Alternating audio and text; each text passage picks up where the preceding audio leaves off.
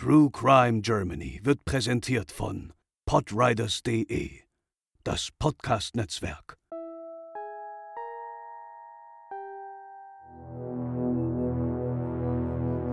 Zwei Fälle, und obwohl sie weder zeitlich noch örtlich etwas miteinander gemein haben, eint sie eines. Wehrlose Kinder werden von Männern überwältigt und getötet. Aber hätten die Taten verhindert werden können? Heute bei True Crime Germany, Mord im Krähenwald und der Cold Case Elif.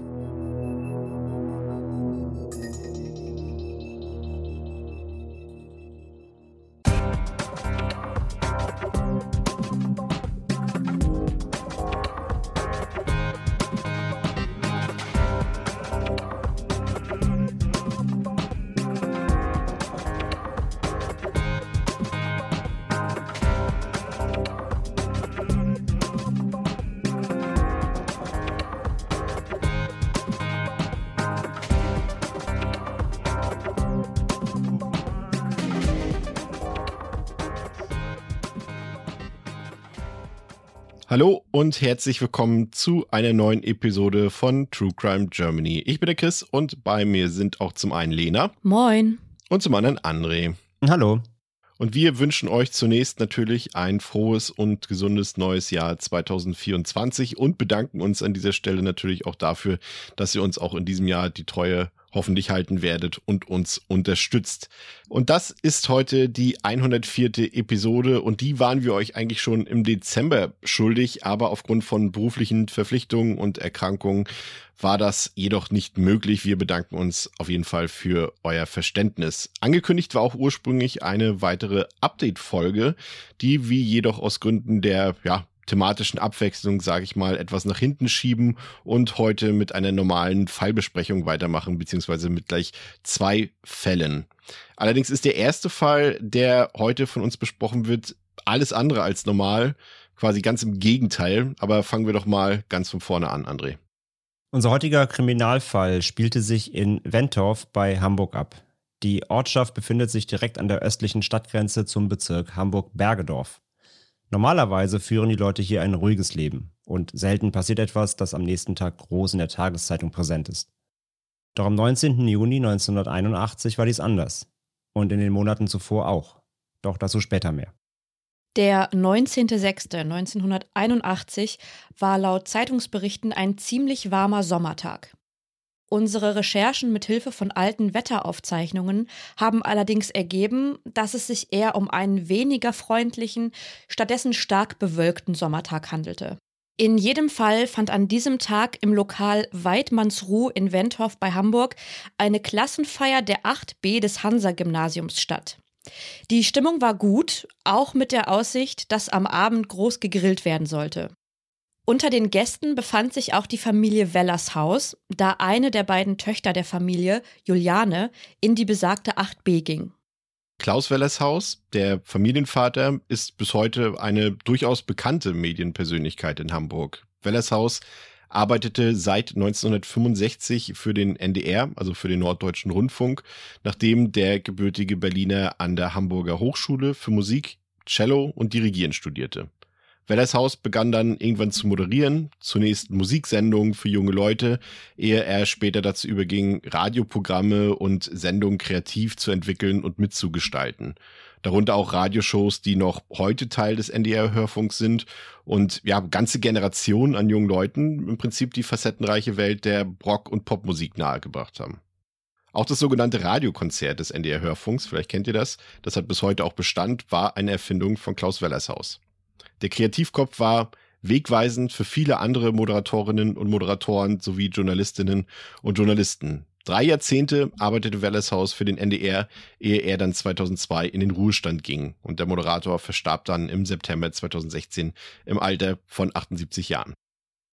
Der Hintergrund von Klaus Wellershaus ist nicht unwichtig, wenn man bedenkt, in welche Größenordnung sich der am 19. Juni 1981 abspielende Kriminalfall noch bewegen sollte. Wir erinnern uns. Die Familie Wellershaus war auf einem Schülerfest in einem Lokal in Wentorf. Neben der 14-jährigen Tochter Juliane war auch ihre drei Jahre jüngere Schwester Isabel mit dabei. Vielleicht langweilte sich Isabel unter den älteren Schülerinnen und Schülern und zwischen den Erwachsenen. Sie wollte sich etwas abkühlen draußen, teilte dies den Eltern mit und verschwand gegen 19.30 Uhr von der Feier. Sie muss einen Weg in Richtung der Bille eingeschlagen haben. Die Bille ist ein Nebenfluss der Elbe und entspringt nordöstlich der Hahnheide und mündet dann nach ihrem Weg durch Hamburg in der Elbe. Der Weg muss Isabel in den Krähenwald geführt haben. Ein kleines Waldgebiet, das zum Wandern einlädt und ein beliebtes Ausflugsziel darstellt. Hier traf die kleine Isabel auch auf ihren Mörder, er saß auf einer Bank und sah das Mädchen. Es ging an ihm vorbei, da sprang er auf, packte es und zerrte es ans Ufer der Bille. Er verging sich an Isabel. Auf weitere Details der nächsten Minuten wollen wir nicht weiter eingehen. Isabel schrie um Hilfe. Zu dieser Uhrzeit waren durchaus noch Spaziergänger auf den sich in der Nähe befindenden Wegen unterwegs. Der Täter bekam es offenbar mit der Panik zu tun, er wollte nicht erwischt bzw. entdeckt werden. Also griff er zu einem Messer und erstach Isabel. Zehnmal. Knapp zwei Stunden später machte sich Vater Klaus Wellershaus Sorgen um seine jüngere Tochter. Sie war nun doch schon ganz schön lang weg.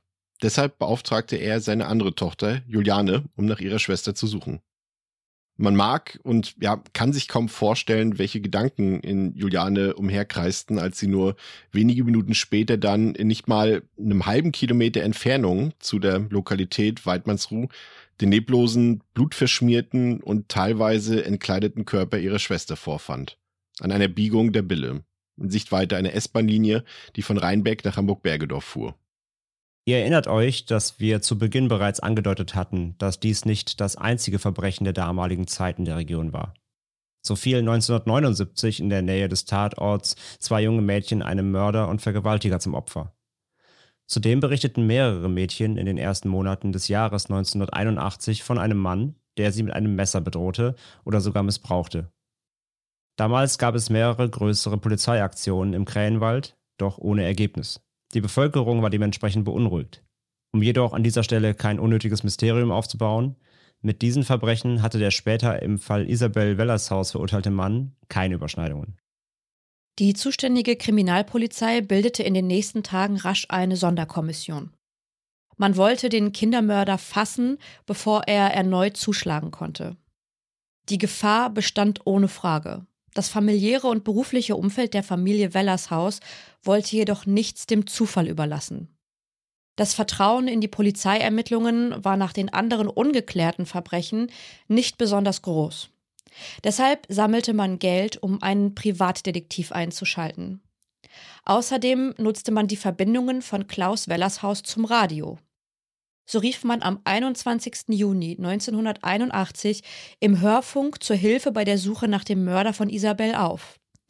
Man suchte händeringend nach Zeugen. Wie erwähnt, müssen am Tatabend noch zahlreiche Spaziergänger unterwegs gewesen sein, an der Bille und im Krähenwald. Wenige Tage später, am 24. Juni, wurde Isabel dann auf dem Friedhof in Wentorf beerdigt.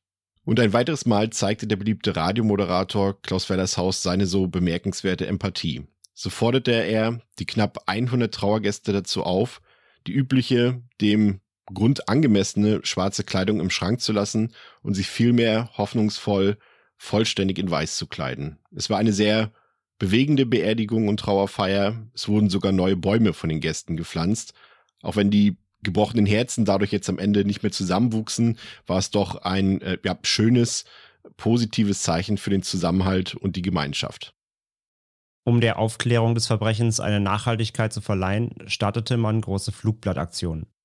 Über 50.000 waren es, die von der Polizei verteilt wurden. Dazu hingen an allen möglichen Orten große Plakate. Dabei ging es nicht nur um Isabel, sondern auch um die anderen ermordeten Mädchen. Es kamen auch hunderte Hinweise aus der Bevölkerung zusammen. Zielführend und hilfreich waren jedoch nur die wenigsten. Über 100 Polizisten durchsuchten Mitte Juli 1981 den Krähenwald nach Spuren, jedoch auch erfolglos. Durch finanzielle Unterstützung aus der Bevölkerung war mittlerweile eine Belohnung in Höhe von 60.000 D-Mark ausgesetzt worden für sachdienliche Hinweise, die zur Ergreifung des Täters führten. Im August war es dann soweit. Es gab einen Tatverdächtigen. Es handelte sich um Dieter F., ein mehrfach vorbestrafter Verbrecher, der aufgrund haarsträubender Fehler auf freiem Fuß war, ohne jegliche Überwachung. Doch wer war Dieter F.? Dieter F. wurde 1950 geboren und verbrachte die meiste Zeit seiner Kindheit und Jugend in Heimen. Er lief immer wieder weg und musste in sieben Jahren ganze sechsmal das Heim wechseln. Bereits 1964 musste sich F. vor Gericht verantworten. Er wurde aufgrund von Körperverletzung und Unzucht mit einem Kind zu einer Jugendstrafe verurteilt, die er in einer Jugendstrafanstalt absitzen musste. Vier Jahre später und damit volljährig wurde er entlassen. Es war klar, dass Dieter F. psychisch krank war und dennoch überließ man ihn ohne zurückliegende oder in Aussicht stehende Behandlung seinen Angehörigen. Die Behörden resignierten einfach. Ein großer Fehler, wie sich schon bald herausstellen sollte. Ja, denn bereits 1970 wurde F wieder als Sexualverbrecher aktiv. Aber immerhin stellte man dann psychiatrische Befunde fest. F wurde in die geschlossene Psychiatrie eingewiesen. Wichtig ist, dass seit diesem Zeitpunkt, also seit 1970, dann auch psychologisches und psychiatrisches Material gesammelt wurde über die DF. Dazu gab es Untersuchungsergebnisse und auch Befunde. Denn dieser Sachverhalt, der wurde später noch wichtig. 1977 wurde F in München H von Psychiater Professor M begutachtet hinsichtlich der Frage der weiteren Unterbringung des Verbrechers. M stellte noch einen gewissen, ja, Ansatz für Resozialisierung und auch Therapierbarkeit fest. Allerdings fasste er definitiv und unausweichbar die Schlussfolgerung, dass zum aktuellen Zeitpunkt eine Entlassung aus der Klinik unmöglich sei. Im entsprechenden Gutachten wurde vermerkt, dass eine erhebliche Rückfallgefahr bestünde. F habe sadistische und pädophile Perversionen. Die aktuellen Therapiemöglichkeiten in, in Anführungszeichen, Nervenkrankenhäusern würden nicht ausreichen. Man könne also weder eine Entlassung noch einen Verbleib unter bisherigen Bedingungen befürworten, weshalb eine Prüfung erfolgen sollte, ob eine weitere Behandlung im Bezirkskrankenhaus München H nicht intensiviert werden könne. Doch kurze Zeit später brach F aus und fing erneut an, Sexualverbrechen zu begehen. Aber er konnte schließlich gefasst werden und wurde zu zweieinhalb Jahren Freiheitsstrafe verurteilt. Er kam in die geschlossene Psychiatrie in Neustadt in Holstein. Doch während eines Ausgangs im Mai 1981 flüchtete Dieter F. erneut. Am 19. August 1981 wurde Dieter F. festgenommen und vernommen. Er gestand die grauenvolle Tat an Isabel, was das Mädchen natürlich nicht mehr lebendig machte, aber immerhin für Gewissheit sorgte bei den Ermittlungsbehörden, aber vor allem bei der Familie und den Freunden Isabels. Knapp zweieinhalb Jahre später kam es im April 1984 zur Urteilsverkündung im Prozess gegen Dieter F. in Lübeck. Auch Isabels Eltern traten als Nebenkläger auf und verfolgten den Prozess, jedoch anders, als man es vielleicht erwarten würde, ohne Rachegelüste oder Vergeltungsgedanken. Klaus Wellershaus äußerte, dass er Menschen wie den Täter nicht hassen könne, weil sie das Ergebnis unserer Gesellschaft sind. Dieter F. wurde zu 15 Jahren Freiheitsstrafe verurteilt. Doch damit war die Geschichte noch nicht erledigt. Denn durch die Ermittlungsakten wurden auch die Behandlungsfehler für die Person Dieter F. bekannt, die teilweise erst dazu führten, dass F wiederholt straffällig wurde. Und so wurde im Dezember 1984 in Oldenburg über das Schicksal der Ärztin Dr. Ruth K. verhandelt. Die 64-Jährige war in der Psychiatrie in Neustadt tätig und musste sich nun vor Gericht verantworten, da man davon ausging, dass sie den Patienten Dieter F. falsch behandelt hat und ihm scheinbar ohne Grundlagen den Ausgang genehmigte. Sie hatte F völlig unterschätzt und auch nie die Unterlagen gelesen mit den Untersuchungsergebnissen, die belegten, wie gefährlich der Mann wirklich war. Doch das war nicht die einzige Verfehlung. Auch die Verschreibung und Verabreichung sogenannter triebdämpfender Medikamente wurde von Dr. Ruth K. fahrlässig behandelt. Das Mittel Androcur, das zur Belohnung für Wohlverhalten gegeben, beim Gegenteil jedoch abgesetzt wurde. Es sollte Dieter F. nur darauf vorbereiten, in Anführungszeichen, wie man sich fühlt, wenn man kastriert ist. Und diese Mehrzahl an Verfehlungen führte letztlich zur Flucht von Dieter F. und zur anschließenden Ermordung der elfjährigen Isabel Wellershaus. Am Ende bekam Dr. K. eine Geldstrafe in Höhe von 12.000 D-Mark wegen fahrlässiger Tötung. Ihr wurde unter anderem angerechnet, dass sie in ihrer Berufsausübung stark überlastet war und mit viel zu vielen Straftätern gleichzeitig vertraut wurde. Während des Prozesses wurde auch ein bekannter Hamburger Sexualwissenschaftler und Psychiater als Sachverständiger einberufen. Er äußerte sich über die eklatanten Zustände in den sogenannten psychiatrischen Landeskrankenhäusern. Diese seien unzulänglich und regional sogar katastrophal. Er entlastete Dr. K. mit dem Hinweis darauf, dass die angesprochenen Unterlagen über Dieter F. nie in der Klinik in Neustadt vorlagen. Man hatte die Unterlagen nie angefordert, allerdings hatte das zuständige Gericht in Kiel die Übermittlung der Akten angekündigt, aber nie verschickt. Und zu diesen Unterlagen gehörte auch das aus Sicht des Sachverständigen sehr gründliche und informative Gutachten von Professor M aus dem Jahr 1977. M befasste sich akribisch und mit großem ärztlich-therapeutischen Engagement mit Dieter F. laut dem Gutachten und so war es keinesfalls übervorsichtig von Professor M. eine vorzeitige Entlassung von F. abzulehnen. Der Hamburger Sexualwissenschaftler und Psychiater kritisierte auch die sogenannte prognostische Diagnose an sich. Diese sei, Zitat, die unsicherste. Man kann dem Konflikt des Spannungsfeldes, in dem sich ein Arzt im Maßregelvollzug befindet, ausweichen und die Unsicherheitszone umgehen. Und manche Psychiater tun dies, indem man sich einseitig mit dem Sicherungsaspekt identifiziert. Eine solche Einstellung ist persönlich risikolos. Es kann nie etwas passieren. Solche Psychiater haben, wie der Westberliner forensische Psychiater Rasch mit Recht bemerkt, immer recht mit ihren negativen Prognosen, weil das Gegenteil, eine positive Entwicklung eines Patienten in Freiheit, nie bewiesen werden kann, weil er dazu die Chance nie erhält. Nur ist dies eine unärztliche Haltung, die sich mit einer therapeutischen Identität und Haltung nicht vereinbaren lässt. Zitat Ende. Ja, es ist letztendlich dennoch sehr bedauernswert zu erfahren, dass man im Prinzip den Mord und die Vergewaltigung eines Kindes hätte verhindern können und dass, ja, würde ich jetzt persönlich sagen, auch nicht viel nötig gewesen wäre, um dies zu verhindern. Also ich kann mir zumindest vorstellen, dass das Wissen über diese Vorgänge dann vielleicht nicht mehr so empathische Gedanken bei den Eltern von Isabel hervorgerufen hat. Zumal der Ärztin auch entlastend angerechnet wurde, dass sie nur einmal versagt hätte und dass sie als unbeanstandete Gutachterin selbst öfter vor dem Gericht in Lübeck tätig gewesen war. Aber ob das am Ende stimmt oder weitere Fälle des Fehlverhaltens nur nicht ans Tageslicht kamen, das äh, ja, blieb unbesprochen. Aber es ist natürlich auch kein Geheimnis, dass die Behandlung solcher Täter generell die Psychotherapie natürlich im stetigen Prozess, in stetiger Weiterentwicklung ist und irgendwie nicht alle Erkenntnisse, die wir jetzt heute haben, alle wissenschaftlichen Erkenntnisse auch damals schon vorlagen. Zum Abschluss der Folge wollen wir noch einen weiteren Fall ins Gespräch bringen, über den man eigentlich kaum bis gar nichts im Internet findet. Es handelt sich dabei um einen Fall, den ich noch aus einer uralten Aktenzeichen XY ungelöst Folge aus dem Oktober 1971 in Erinnerung habe. Also nicht, weil ich die 1971 gesehen habe, sondern natürlich viel später, aber es war halt so eine alte Folge. Und dabei handelt es sich um den vermissten Fall der damals neunjährigen Edith C. aus Köln. Ein Fall, der zum Cold Case wurde und bis heute nicht aufgeklärt werden konnte. Leider, aber vielleicht auch verständlich, ist der Fall nahezu vollkommen in Vergessenheit geraten. Auch wenn der Fall bis heute ungeklärt ist, kann man aufgrund ähnlich gelagerter Verbrechen und Vorfälle von einer Verkettung einzelner Geschehnisse, die sich über einen Zeitraum von fast genau zwei Jahren zogen, sprechen. Deshalb wollen wir in unserer kurzen Abhandlung auch chronologisch vorgehen und nicht beim Verschwinden von Elif anfangen. Die erste Tat fand am 14. Juni 1969 statt. Es war ein Samstagvormittag und die junge Alexandra war gerade auf dem Weg zur Schule. Alexandra war das Kind griechischer Gastarbeiter.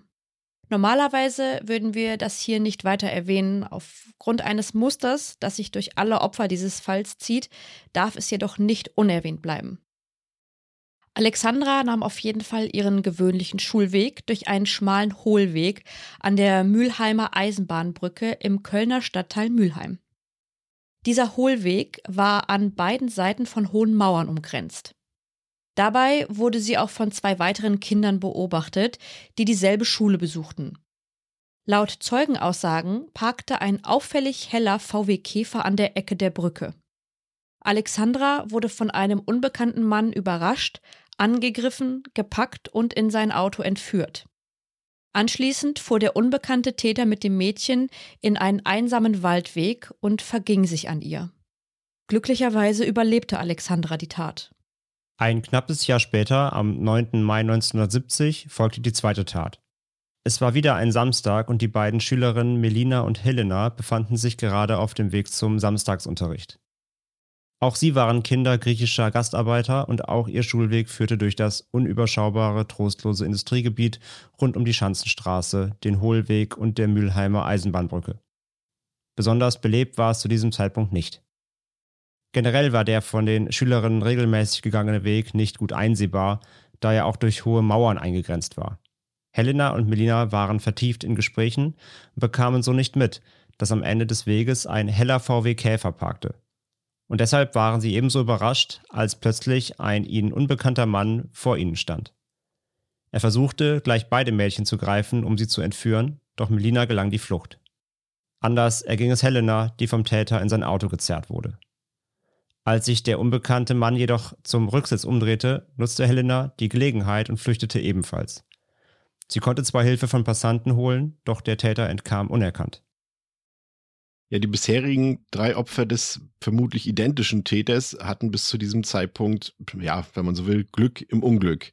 Anders war es dann fast genau auf den Tag ein Jahr später, am 8. Mai 1971. Ihr werdet es erahnen, es war wieder ein Samstag. Das Gastarbeiterkind Elif C.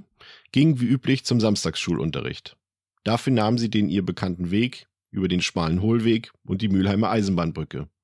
Elif war neun Jahre alt und besuchte die dritte Klasse einer Grundschule. Familie und Freunde beschrieben Elif als gewissenhaft und absolut zuverlässig. Und auch eine Zeugin bescheinigte, dass Elif sich um Punkt 8 Uhr auf dem Weg zur Brücke befand. Auch an diesem Samstag war nicht viel los im grauen Industrieviertel, in dem vor allem die Gastarbeiterfamilien lebten, die in den benachbarten Großunternehmen schufteten. An Werktagen war hier die Hölle los, am Wochenende war es dagegen menschenleer. Für gewöhnlich traf sich Elif auf der anderen Seite der Brücke mit ihrer besten Freundin, die auch an diesem Tag bereits auf Elif wartete. Doch an diesem 8. Mai 1971 kam Elif nicht auf der anderen Seite der Brücke an und blieb bis heute spurlos verschwunden. Nun ist es so, dass es einige Parallelen zwischen diesen drei Fällen gibt. Zum einen handelte es sich bei allen Opfern um junge Mädchen im ungefähr gleichen Alter, die Kinder aus Gastarbeiterfamilien waren. Alle vier Mädchen hatten dunkle Haare. Alle Taten fanden an Samstagen statt, an denen es vormittags grundsätzlich sehr ruhig und unbelebt war. Und an zumindest zwei der drei erwähnten Samstage wurde ein auffällig heller VW Käfer in der Nähe der Mülheimer Eisenbahnbrücke gesehen. Auch der Tathergang war jedes Mal identisch. Der Täter nutzte die kaum einsehbare Umgebung für sich, um die Kinder zu überraschen und dann zu überwältigen. Dafür gab es einen toten Winkel auf dem Weg, der noch weniger einsehbar war als der Rest der Strecke. Hier muss der Täter jedes Mal zugeschlagen haben. Der genaue Tatort lag vermutlich am Ende eines Hohlwegs kurz vor der schon mehrfach erwähnten Mülheimer Eisenbahnbrücke.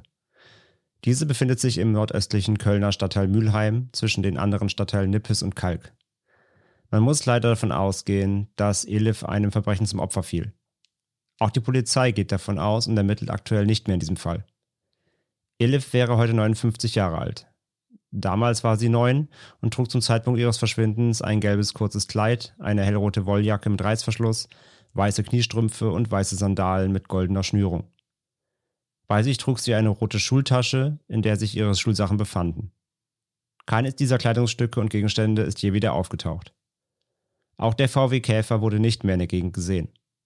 Falls es doch noch Menschen mit Hinweisen, Wissen oder sonstigen Informationen zu diesem Cold Case gibt, könnt ihr euch gerne an die Polizeiinspektion 5 bzw. Nordost in Köln wenden. Ja, es ist ein sehr tragischer, ungeklärter Fall, der mir vor allem eben durch seine ja, schaurigen Schwarz-Weiß-Bilder des damaligen Aktenzeichen XY-Filmfalls in Erinnerung blieb. Also gerade dieser schmale Hohlweg, von dem da immer die Rede war, eben bei uns. Also da würde ich eigentlich kein Kind freiwillig durchschicken. Das ist richtig gruselig da. Aber, oder war es damals zumindest, aber auf der anderen Seite wurde auch in der XY-Sendung gesagt, dass es für die Kinder gar keinen anderen verfügbaren Schulweg gab. Das soll es auf jeden Fall für heute gewesen sein mit unseren beiden Fällen und dieser Episode. Wir hoffen, es hat euch gefallen. Wenn alles normal läuft, hören wir uns dann in zwei Wochen wieder. Bleibt bis dahin sicher. Bis zum nächsten Mal bei True Crime Germany. Heute mit Lena, André und mit mir. Macht's gut. Ciao. Ciao.